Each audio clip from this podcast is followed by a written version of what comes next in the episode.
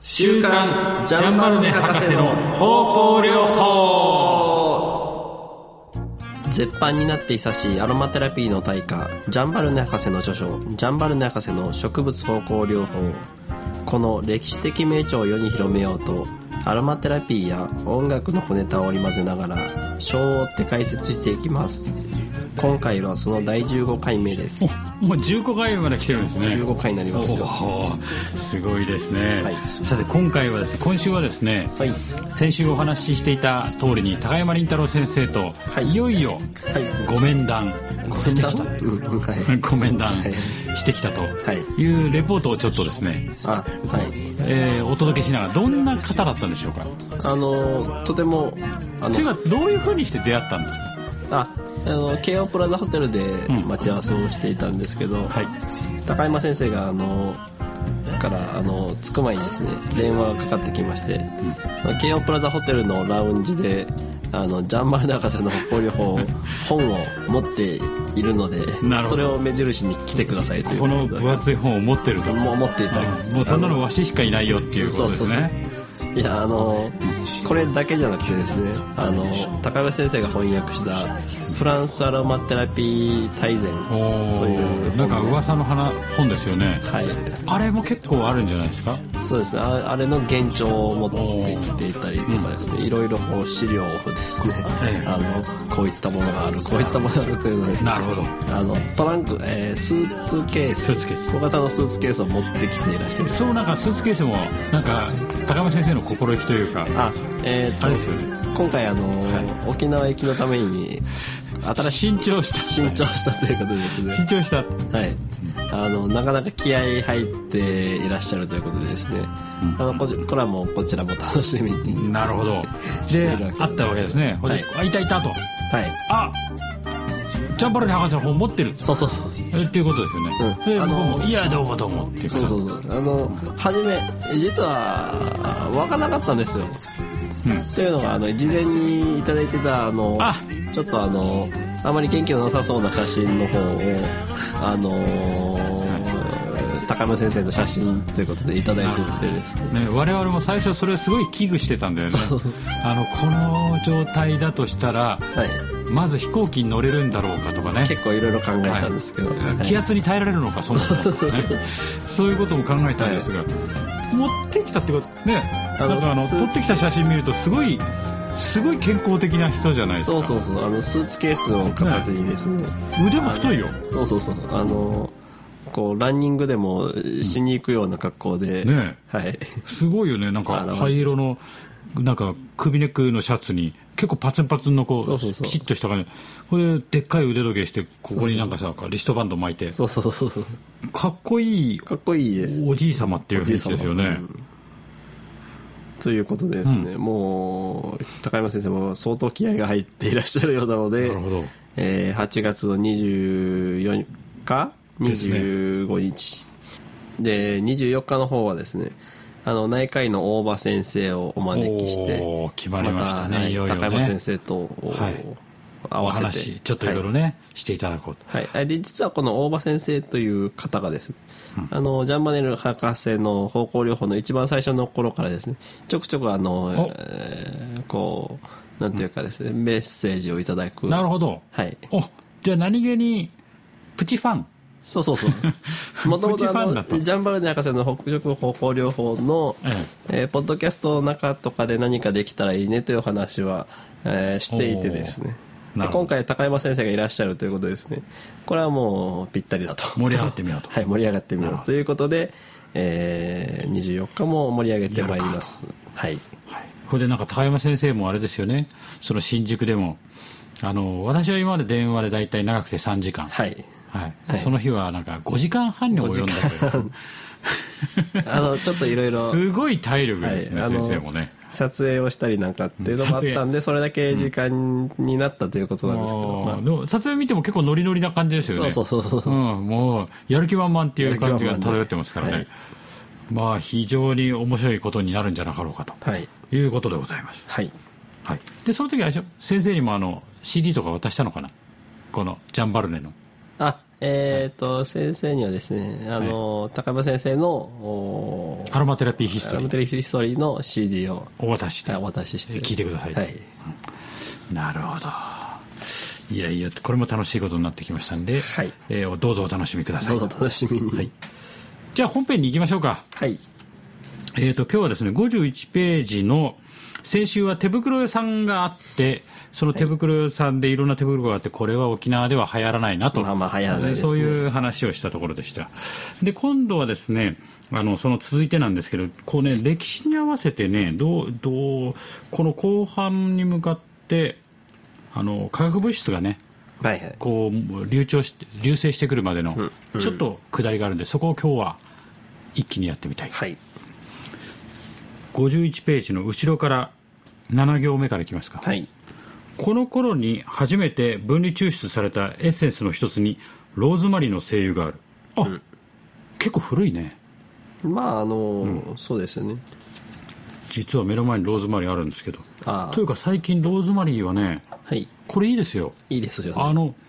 ペパーミントはなんか一瞬で一気にスカーンって上げる感じなんだけどこれはね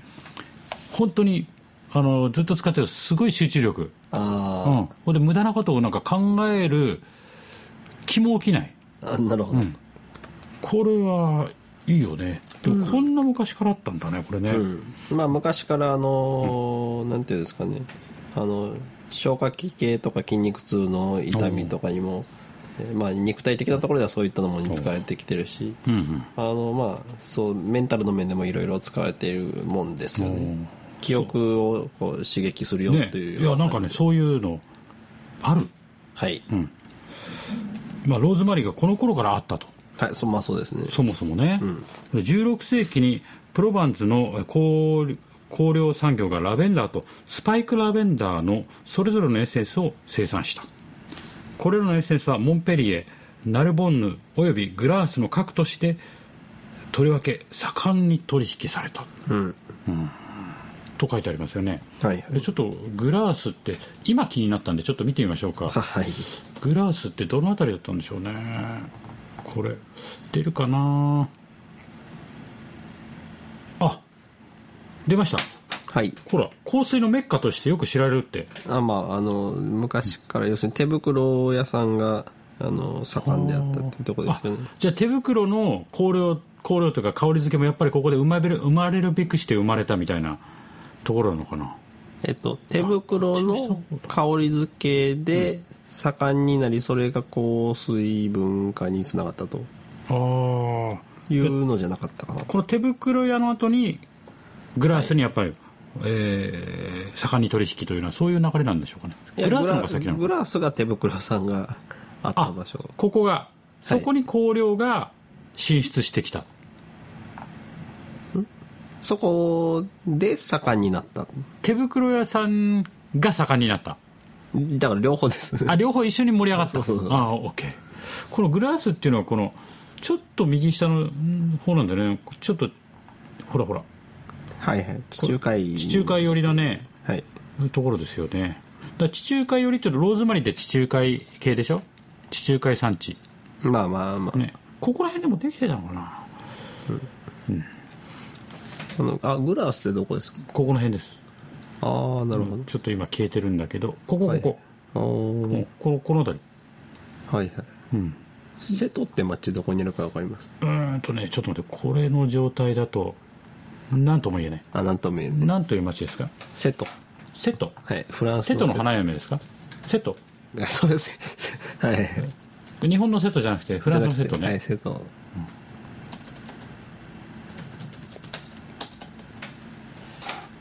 あセットでいいのかなかなこれかなうんはいはいエロー県っていうのエロー来ましたなあみたいなエロー大変でしたなあ瀬戸はここですよああ、グラスはどこかこれでいくとグラーサもっと下なんじゃないもっと下これで引いて引いて引いてあこっちですよああグラスはむしろモナコとかカンヌとかさ、ああなるほど、なるほどでやっぱ地中海で盛り上がってたってことなんですねああなるほどあ、なるほどそう結構距離があるんですねねえなるだほからこの辺りにやっぱりさっきそのローズマリーが出てきたっていうのも流れとしてはおかしくないですよね、どうんで、えージルド・メルテールによると誰だこれジルド・メルテメステールによると15世紀にはビターアーモンドスパイクラベンダーシナモンシダーウッドローズマリージュニパー乳香バラサルビアのそれぞれのエッセンスが知られていたうん。それから1世紀後100年の間にはい。 360種類の精が加わったとはい。いうことがあるでここにねその中にはバララーって精の名前が書いてあるんで、はいもうこうなったら一気に読みますか はい。苦よもぎアロエアンゲリカアニスバジルブリオニアカミルレカルダモンキャラウェイセロリレモンコリアンダークミンファンネルグアヤック香料鏡ジンジャークローブヒソップローレルラベンダーメースマージョラムナツメグメリッサペパーミントもつ薬オレンジオルガナムパセリペッパーヘルルーダサフランサンダルウッドセーボリーサッサフラスセルピルムタンジータイムが含まれていたけどうん。全部ノーミスなんかやっぱり、ジャンバルネ博士、さすがというか、ほうこれ多分何かの分類で分けてますよね。あ並べ方と思いますおよ。ーいや ABC なのかなこれでも最初に苦いよもぎとかアロエとかやっぱ植物療法から入るねうん。あ、アルバジルどうなのかなうん。うん。なるほどでこの後17世紀の初頭にはさらによもぎベルガモットってまだ新しい方だねなんか未関係なの17世紀この分類でいくとってことかなまあまあそうですかね。西洋柘カユプテチャービルサイプレスマスタードマスタードマスタード。マスタードマスタードうんマスタード。マスタード粒マスタード。ほう足ミネ。あれから取れるの取れますよ。あそう、えーえあれは匂いはやっぱああいう感じなんですかおえーてかマスタマスターードドってシードじゃないですかあーマスタードってあれあれじゃあれじゃなかったっけあのえーっとほらターメリック入ってなかったあれは違うかマスタードのこうブチブチって流すやつにはターメリックが入ったりしてるだけでああえっとマスタあーのド中のちっちゃい黄色いなんかチュブチュブあるでしょあれのことを、うんあのえっとちっちゃいビーズぐらいの大きさの、あ入ってますよねはいあれがマスタードシードなので、まあそれから精油は取れると思いますよああそう、はあネロリパインサビンツーヤワレリアナへ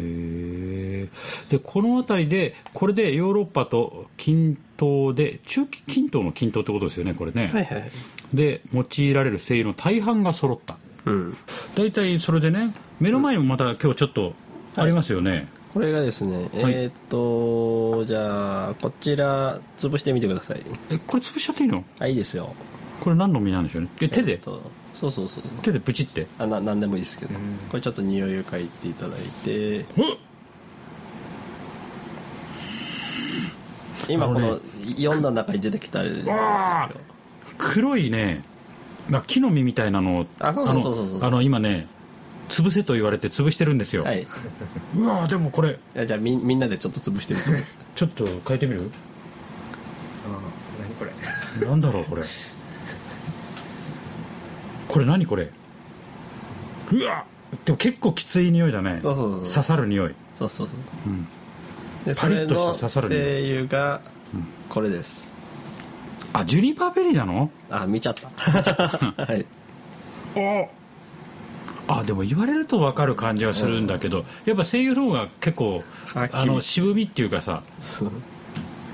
濃厚度は高いね、そうそうそうはいは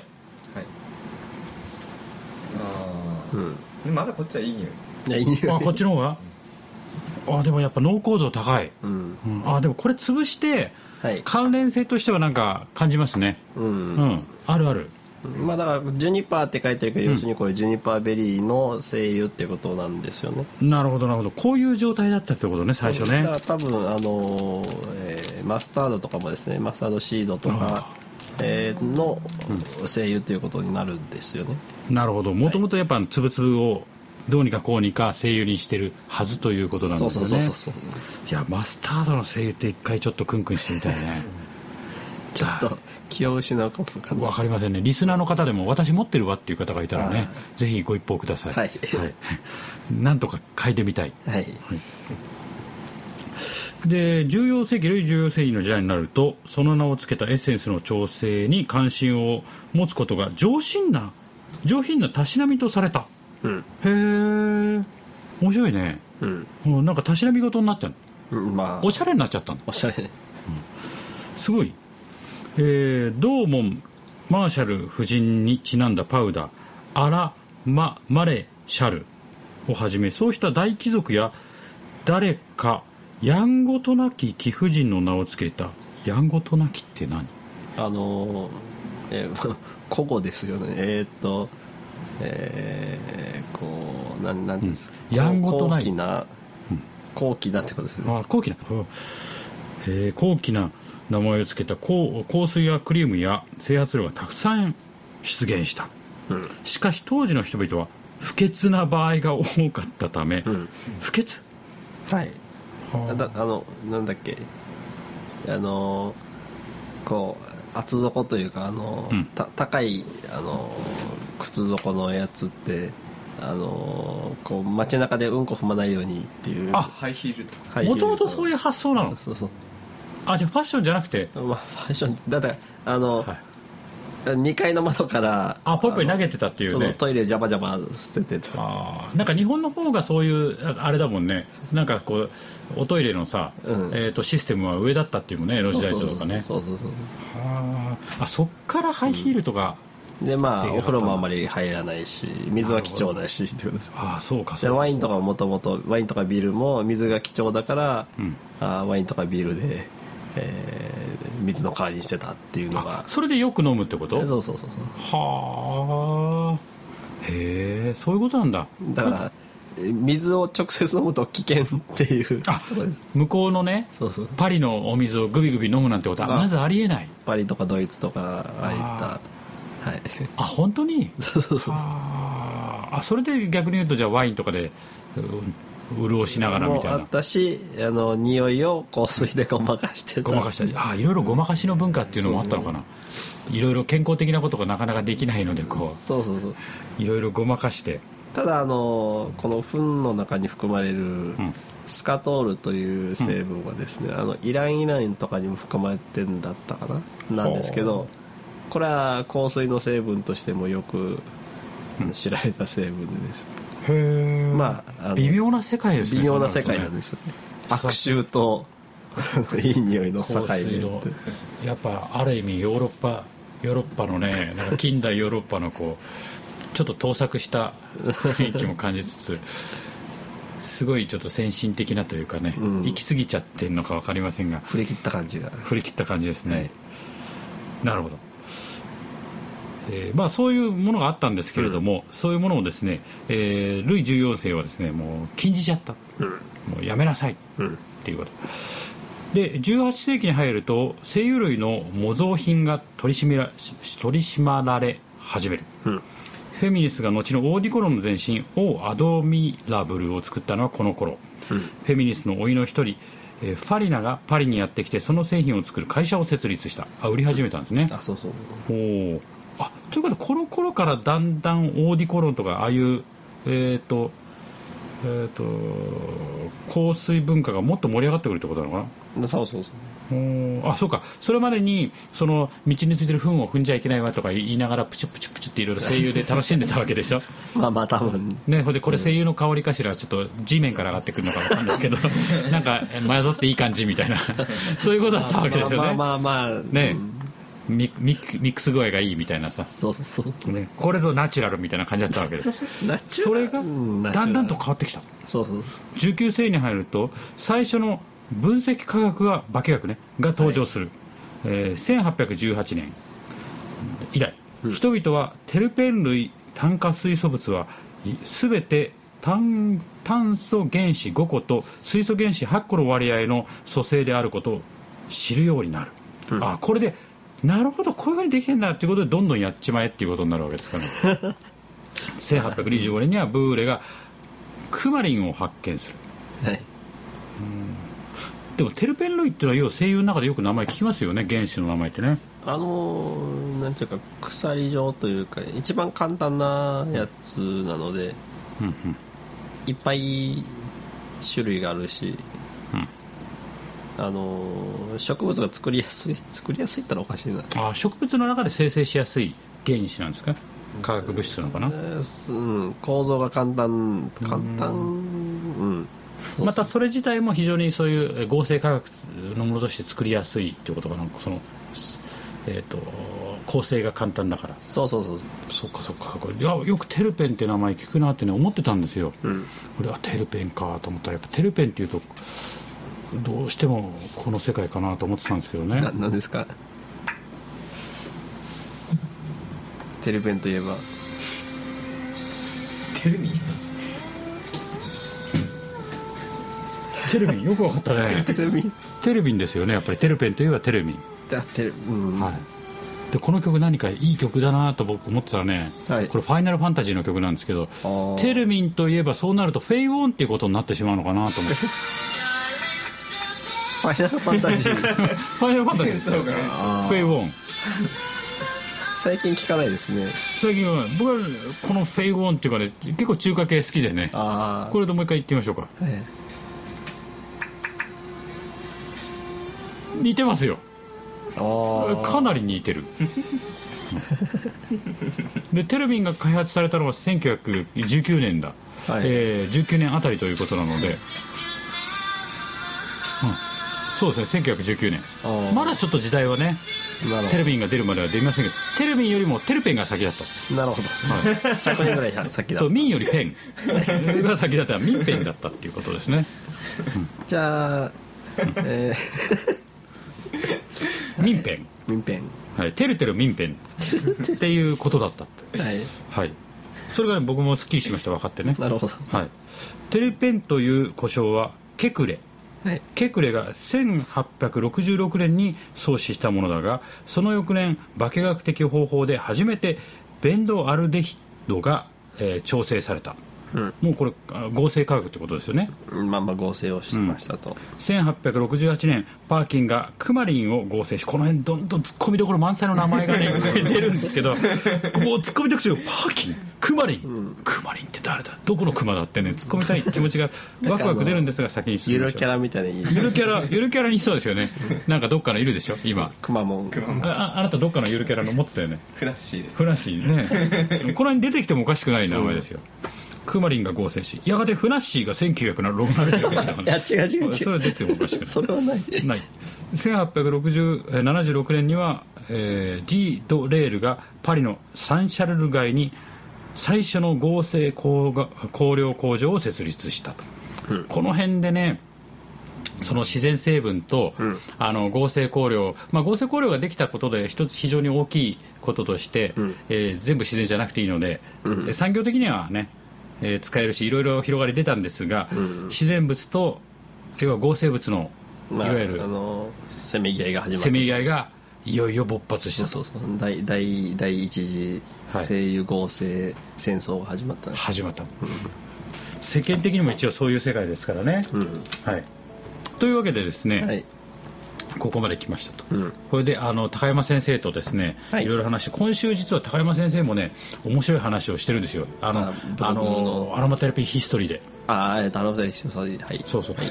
高山先生のアロマテラピーヒストリーがねちょうどね19世紀の話をメインですよね今ね19世紀から20世紀に移る頃頃の話ですねですよねだから、はいもろもう本当この何科学うん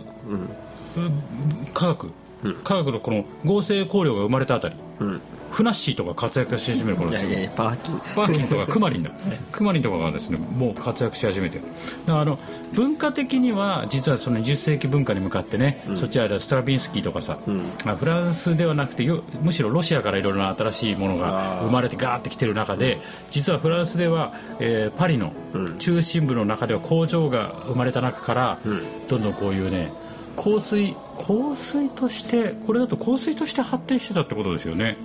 まあ元はっていうことですねねそれを合成物がいよいよ出てきてるというね、まあだからあのーやっぱりガトフォセが出てくるまでは、あのー香料という捉え方しかなかったっていうことですよねあー1930何年だっけ、うん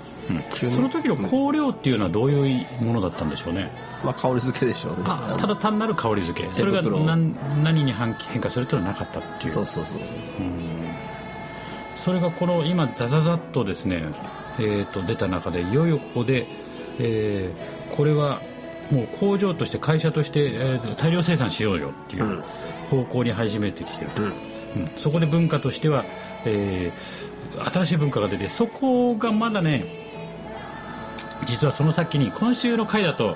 何がどう発展するのかまではまだアロマテラピーとどうつながるのかっていうのはあーありませんけれども、はいそれも合わせてねえ聞いていくと非常に面白いと思います、うんうん来週それが出ますけれども今週まずこの19世紀のねはい、話を見ていただければいいかはい、あなと、の高山先生の高山林太郎が語るアロマテレビヒストリーのポッドキャストの中ではい今週来週と続けて話がありますのでやっておりますんでね、はいぜひはいであの最後にですね、えー、ともう一度ちょっとね、えー、と皆さんにお知らせしておきましょうか、はいちらちらと、えーお話ししておりますけれども、はいえー高山林太郎が語る誰も言わなかったアロマテラピーの本質、はいえー10年後も健康に生きる人へ送る75歳の香り知恵袋というですね大テーマを掲げて、はいえー8月24日25日に沖縄で、はいえー行うことになりましたはいこの詳しい詳細はですね、えーっと土曜日だね今週のはい7月27日土曜日はい土曜日中に、うんえー、ミネイン、えーアロマ音楽メディケアのホームページで、はいえー公開したいと思いますので、はい公開す,、えーしするとですね、えー高山先生のその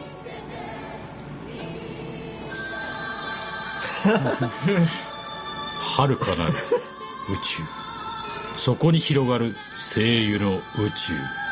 ということでですね、えーどんなことが巻き起こるんだということが書いてありますので、はいぜひいらっしゃってくださいはいミネイセミナーで検索はい検索してください出ますんでそれではまた来週また来週香